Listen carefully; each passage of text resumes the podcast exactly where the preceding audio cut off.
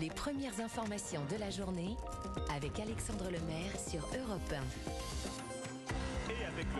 Pressing à 6h13, comme chaque matin, une sélection de trois articles tirés de la presse du jour. Autour de cette table, à le Prince, Dimitri Vernet. Oui. Dimitri, tiens, votre sélection Allez. ce matin. Eh bien, un article dans la Dépêche du Midi, nous parlant d'une histoire que- qui risque de faire angoisser un bon nombre d'étudiants et leurs parents ce matin qui nous écoutent. Direction l'école supérieure Occitane à Albi, une école privée euh, qui propose différentes formations à ses élèves en business, marketing, métier de l'immobilier ou de la banque, des formations euh, qui se déroulent sous forme de bachelor. On parle là d'un cursus de 3 ou 4 ans après le bac, un modèle Mhm. plutôt courant hein, dans les écoles privées de l'Hexagone, dont un bon nombre délivrent des diplômes certifiés par l'État. Et je dis bien un bon nombre puisque ce n'est pas le cas de cette école albigeoise. Problème, elle revendiquait le contraire à ses étudiants qui payent chaque année 4500 euros pour y être scolarisés et surtout pour obtenir ce diplôme reconnu. Ou pas, qui n'en est finalement euh, pas un. Et ce sont donc des, des centaines d'élèves qui se sont retrouvés dupés avec un faux diplôme en main. Et la situation est encore pire pour ceux qui sont actuellement scolarisés, hein, qui avaient leur examen prévu dans moins de trois semaines, car la justice s'est saisie de l'affaire. Ce bachelor devrait être arrêté. Conclusion, eh bien, ces étudiants se retrouvent un petit peu sur le carreau, dans l'attente, en espérant bah, surtout pouvoir passer leur examen dans une autre école pour obtenir un diplôme quasiment similaire, lui certifié. Mais pour le moment, ben, les choses n'avancent pas trop. Hein, aucune école n'a fait de signe pour les accueillir. C'est pour cela qu'ils essayent de médiatiser cette affaire. Ils ont publié une vidéo hier sur les réseaux sociaux. Je vous laisse l'écouter. Bonjour, nous sommes des élèves de l'école ESSO à Albi, dans le Tarn. Nous avons tous été victimes d'escroquerie, de fraude, de publicité mensongère. On fait appel à la solidarité. Nous recherchons une école certifiée et reconnue afin de nous aider à obtenir notre diplôme. Oh les pauvres. Ouais, les pauvres. Et maintenant, il reste c'est la plus détresse là Eh, pour ces étudiants. C'est la détresse. Il reste plus qu'à croiser les doigts pour eux. En fait, sincèrement, il faut attendre peut-être une décision de justice et surtout euh, qu'une école veulent bien les accueillir. C'est surtout ça. Donc voilà, on suivra ça, mais c'est, on espère un dénouement heureux pour eux hein, dans Mm. cette euh, dans cette On affaire. suivra ça sur Europe 1 naturellement. Bien sûr. 4500 euros l'année de scolarité, année, dites-moi, pour un faux diplôme. Ouais, pour un faux Ça diplôme. s'appelle ouais. une escroquerie. Exactement. C'est, c'est le bon terme. Merci Adrien. Votre sélection Adrien, Dimitri. Euh, Dimitri, pardonnez-moi. Je sais pas d'où ça sort. Votre sélection, Alban, ce matin. Vous le savez, hein, la sécheresse euh, frappe très fort et surtout très tôt cette année. Alors Ouest France nous rapporte ce matin que le ministère des Affaires étrangères des Pays-Bas a lancé un faux magasin. Son objectif, savoir à quoi ressemblerait notre quotidien et surtout les rayons de nos supermarchés si l'eau venait à manquer. Voici ce que vous pourrez trouver dans ce magasin du futur, le Drop Store, dans un avenir où la moindre goutte d'eau deviendrait de l'or. Un sachet de 5 grains de riz, par exemple. Il vous Cinq coûterait grains de riz. 5 grains de riz. C'est pire qu'à Colanta. Ouais, ça, fait combien, ça fait combien la paella Ah ça, euh 5 grains de riz, 80, Très très cher. 82 euros. Waouh Ouais. Oui, là, Une là, bouteille euh, d'eau euh, de 15 millilitres. 15 millilitres, c'est l'équivalent d'une cuillère à soupe. hein. D'accord. 180 euros. Ah oui, c'est de l'or bleu là. Ah oui. Sachant qu'on a besoin d'un litre et demi à 2 litres d'eau par jour. hein. Voilà. Deux cubes de fromage, à votre avis? Alors là, Euh, bah, si, 90 si- euros, si enfin, c'est si dans la même, dans, dans Oui, la dans la même même gamme de prix. euh, euh, 90, allez, un chiffre. 99 euros, c'était Oh, presque 99 ça. euros, voilà. bon.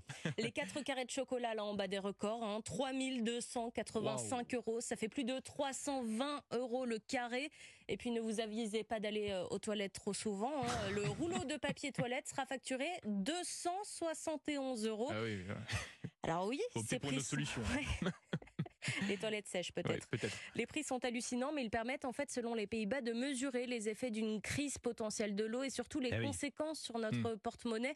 Cette campagne, elle ne veut pas juste choquer la population, elle est aussi euh, très pédagogique. À côté de chaque produit, en fait, vous trouvez la quantité d'eau nécessaire à sa production. Par exemple, pour un kilo de maïs, il faut 222 litres d'eau. Je vous invite à faire votre liste de courses hein, sur le site euh, thedropstore.org. C'est possible. On y apprend plein de choses. hein. Quel est ce magasin du futur où une bouteille d'eau de 15 millilitres coûte 180 euros? C'est un article assez angoissant, il faut le dire, mais très percutant à lire dans les colonnes de Ouest France. Dans ce scénario catastrophe, il faut aller chez son banquier avant d'aller au supermarché. C'est euh, clair. Oui. Ah oui, le panier qu'on se plaint de hein. Ah oui. Il l'inflation. faut faire Alors, euh, le nombre, le PEL. le nombre de litres d'eau par produit, vous n'avez pas mentionné le prix d'une, d'un kilo de côte de bœuf, par exemple. Là, ça serait un gramme de Oh côte de bœuf. là on n'ose même pas y penser. Non.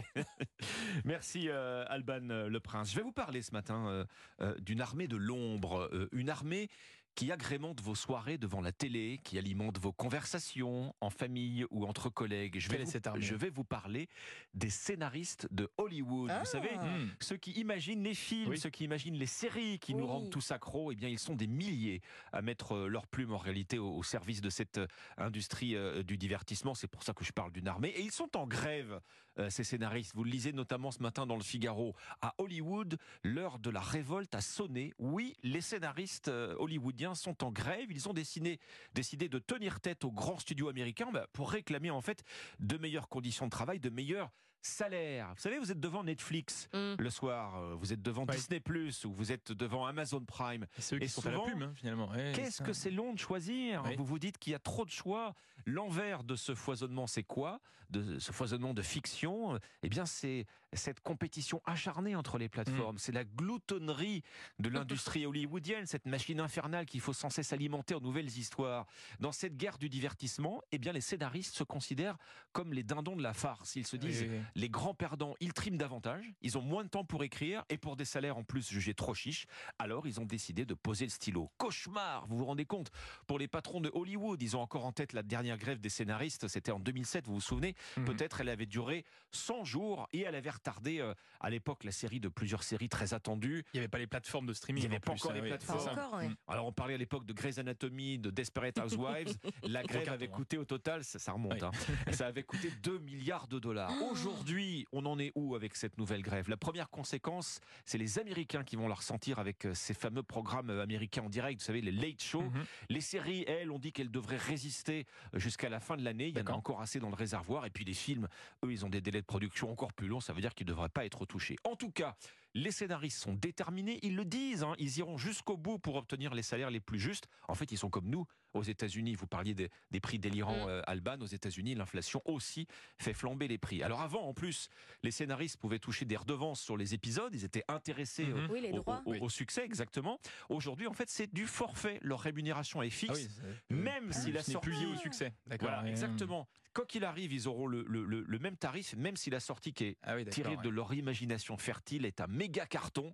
Et c'est une autre explication de leur colère. À Hollywood, l'heure de la révolte a sonné pour les scénaristes, c'est à lire dans le Figaro. Et puis aux États-Unis, les grèves, c'est rarissime quand même. C'est effectivement très rare. La dernière chez les scénaristes, vous voyez, ça remonte à une quinzaine d'années. 2007, ouais.